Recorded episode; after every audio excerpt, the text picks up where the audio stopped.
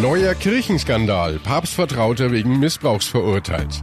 Aufregung um Kuhurteil. Müssen Bauern ihre Weiden sperren? Und Recht auf Homeoffice. Die Mehrheit der Deutschen will zu Hause arbeiten. Besser informiert aus Bayern und der Welt. Antenne Bayern. The Break.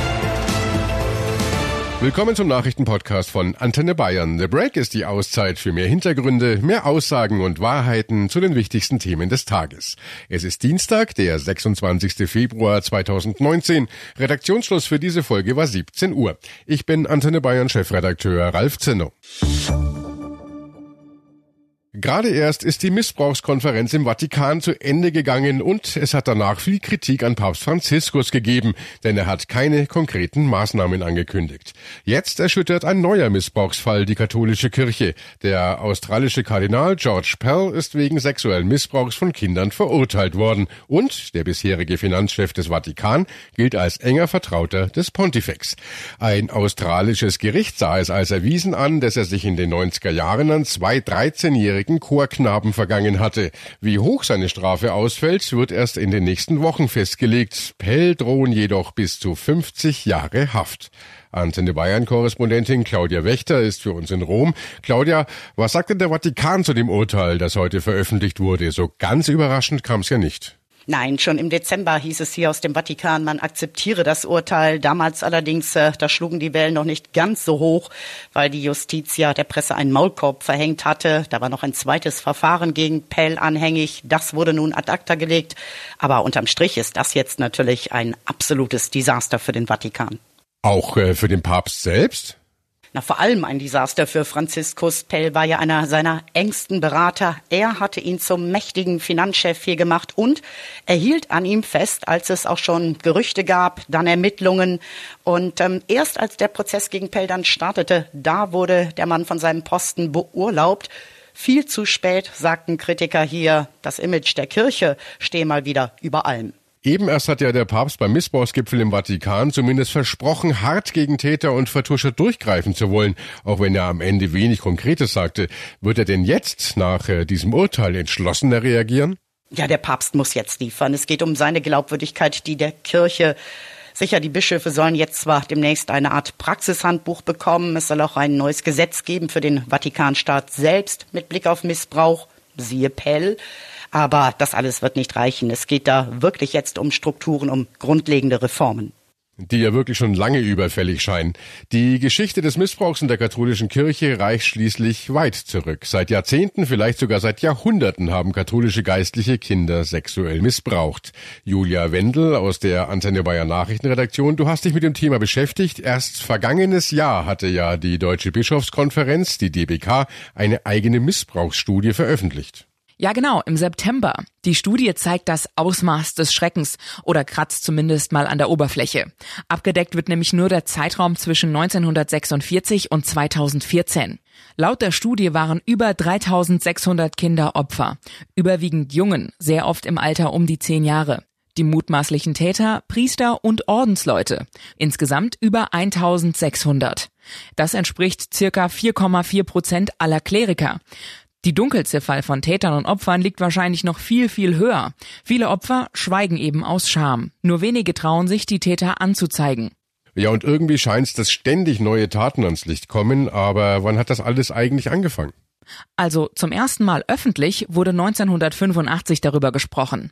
Hier hat die Verurteilung eines Priesters im US-Bundesstaat Louisiana wegen des Missbrauchs an 39 Kindern erstmals für Schlagzeilen gesorgt. Seitdem berichten Medien immer wieder über sexuellen Missbrauch von Kindern durch Priester und Ordensleute der katholischen Kirche, vor allem in den USA. Einzelfälle wurden allerdings auch schon vorher bekannt und das in allen Teilen der Welt. Meist blieb das aber ohne Folgen.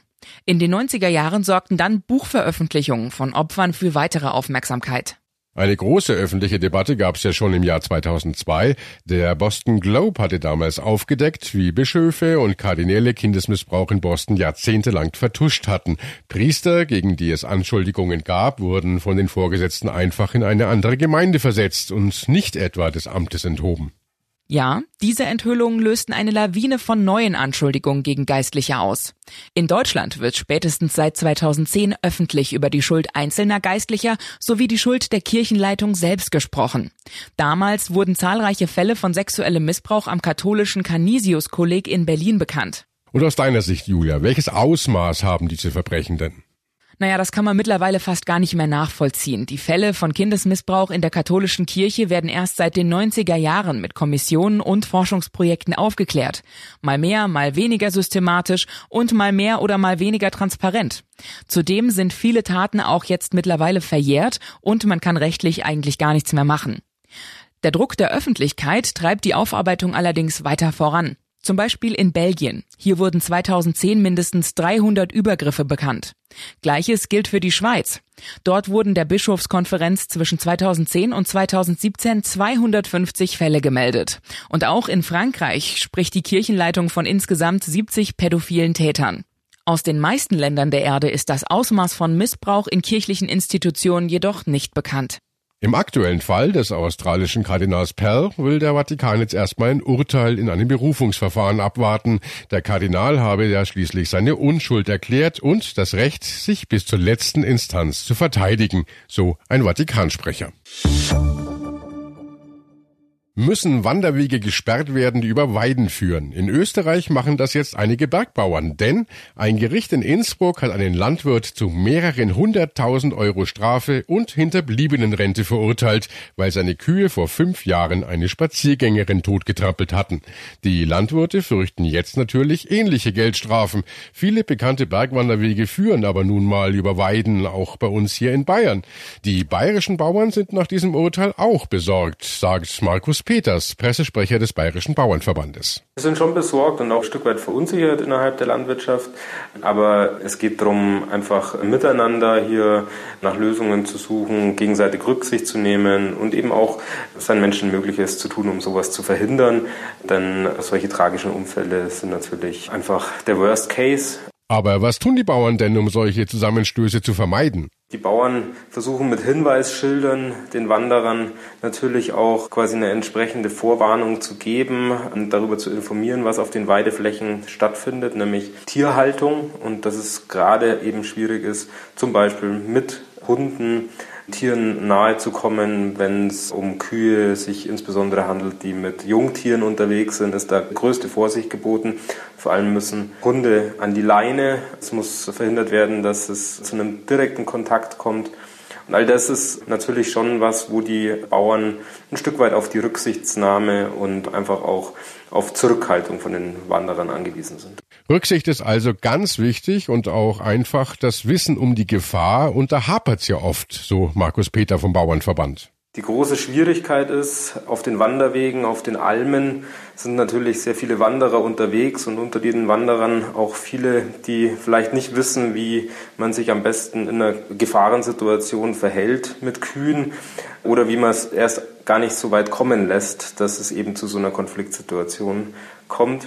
Und besonders gefährlich wird's, wenn kleine Kälbchen auf der Weide stehen. Was zunimmt, und das war auch im entsprechenden Fall in Österreich so, ist eben, dass Kühe gemeinsam mit den Kälbern in sogenannter Mutterkuhhaltung auf den Weiden sind. Und da ist natürlich der Beschützerinstinkt der Kuh deutlich größer, als wenn sie jetzt halt alleine unterwegs ist. Und deswegen muss man gerade eben, wenn Kühe mit Jungtieren unterwegs sind, mit Kälbchen da sind, besonders vorsichtig sein. Eine generelle Zaunvorschrift wollen die Bauern aber nicht, denn Zäune müssten nicht nur einmal errichtet, sondern auch permanent in Stand gehalten werden. Das kostet eine ganze Menge Zeit und Geld und wäre ein falsches Signal, so Markus Peter. Und genauso sieht das auch Gabi Erhardt. Sie ist Hüttenwirtin in Ofterschwang im Allgäu. Zwischen 110 und 130 Jungrinder hat sie und Wanderer, die ihre Hütte erreichen wollen, müssen, wie vielerorts, durch die Herde hindurch. Dass es dabei zu Problemen kommen kann, kann, wundert Gabi Eberhardt nicht. Nee, eigentlich überrascht mich das nicht.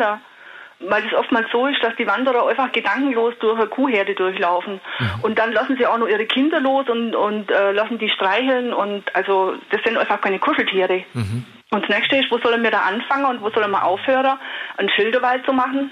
Die Leute können normalerweise alle lesen und, und die sehen doch, was vor ihnen steht. Anders machen will die Hüttenwirtin deshalb auch nichts. Wir machen unsere Beschilderung, die wir haben, genauso, wie wir sie seither gehabt haben. Mhm. Wir haben Elektrozaun, wir haben Stacheldraht. Wir können ja nicht alle zwei Meter Schild da machen. Nicht begehbar. Und manche Wege führen einfach durch, durch die Herde durch. Die Frau, die in Österreich ums Leben gekommen war, die war auf einem beliebten Wanderweg unterwegs und hatte einen Hund dabei.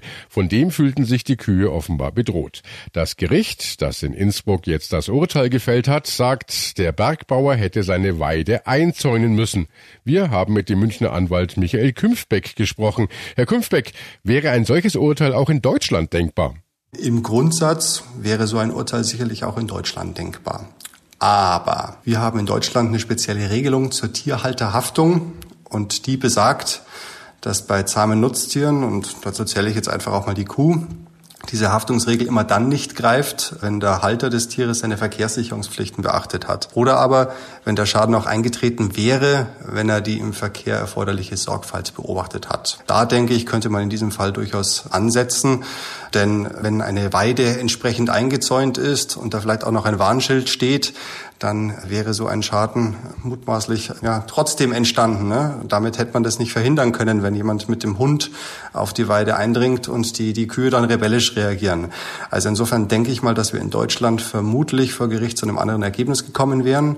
Ob die Schadenersatzforderung dann genauso hoch gewesen wäre, hm, das lässt sich per Ferndiagnose schlecht beurteilen. Und äh, Tierhalter in Deutschland können sich für solche Fälle ja versichern.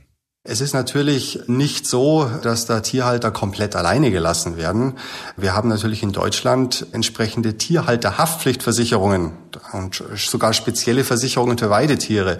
Also es ist durchaus möglich, dass man sich als Tierhalter entsprechend versichert gegen das letztlich immer noch vorhandene Restrisiko. Und wenn man Nutztiere oder auch so Tiere hält, dann ist so eine Versicherung aus meiner Sicht, wenn es nicht ohnehin gesetzlich schon vorgesehen ist, absolut notwendig weil eben im Falle eines Schadens die Summen relativ schnell, relativ hoch werden können und dann durchaus auch eine Existenz bedrohen können.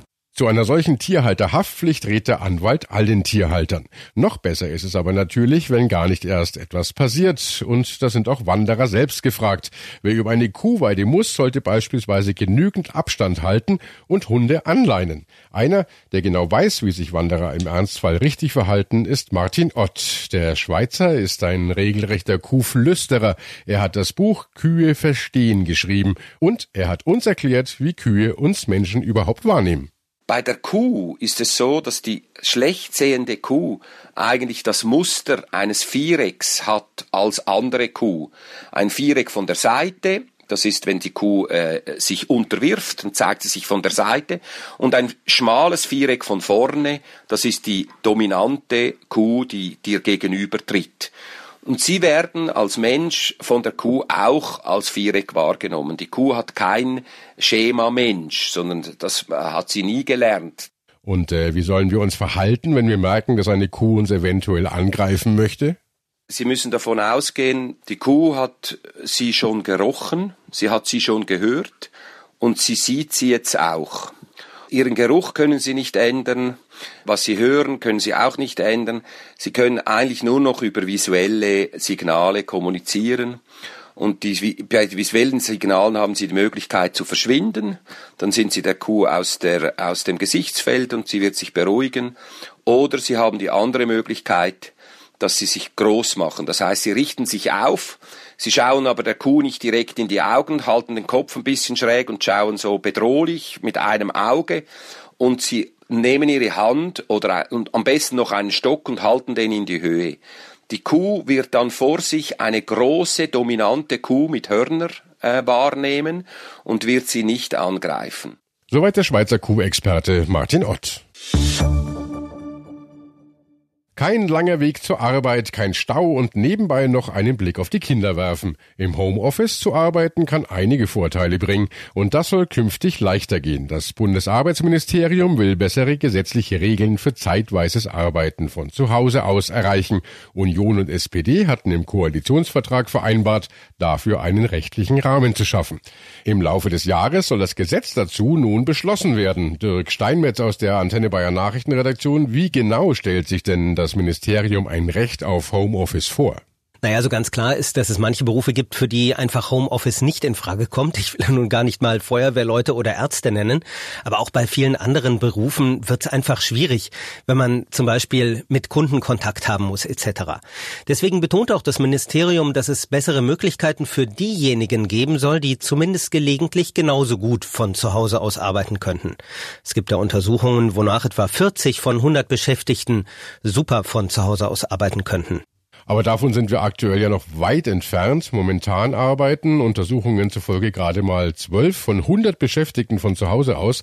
Da ist also noch viel Luft nach oben. Allerdings gibt es auch einige Fragen zu klären. Zum Beispiel, wie soll die Arbeitszeit genau erfasst werden? Die Arbeitgeber, die wollen natürlich auch eine gewisse Sicherheit, dass die Mitarbeiter zu Hause genauso gut, genauso effektiv arbeiten wie im Büro.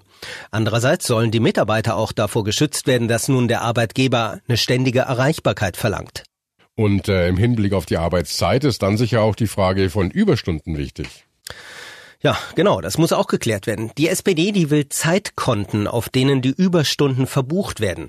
Die sollen auch dann nicht verfallen, wenn ich den Job wechsle und das soll auch für Arbeiten im Homeoffice gelten. Wichtig sind natürlich auch klare Regelungen für den Arbeitsschutz, für den Unfallversicherungsschutz und so weiter. Jetzt gibt's aber bestimmt auch Menschen, die so gar keine Lust auf Homeoffice haben, sondern lieber ins Büro gehen möchten, beispielsweise weil sie den direkten Austausch mit den Kollegen nicht missen möchten. Was ist, wenn jemand nicht von zu Hause aus arbeiten möchte? dann soll auch einen niemand zwingen können, betonen die Gewerkschaften. Sie sagen, für klare Grenzen zwischen Beruf und Privatleben gibt's gute Gründe. Klar, sicher gibt's auch einige, die bewusst ins Büro fahren, weil sie sich da einfach besser konzentrieren können, weil die Kinder zum Beispiel nicht stören, ja und weil dann auch ganz klar Feierabend ist, wenn man von außen die Bürotür zumacht. Trotzdem fänden es ja viele Menschen prinzipiell gut, wenn es klare Regeln für die Arbeit im Homeoffice gäbe. Das haben Umfragen ergeben. Was genau geht denn aus diesen aktuellen Umfragen hervor?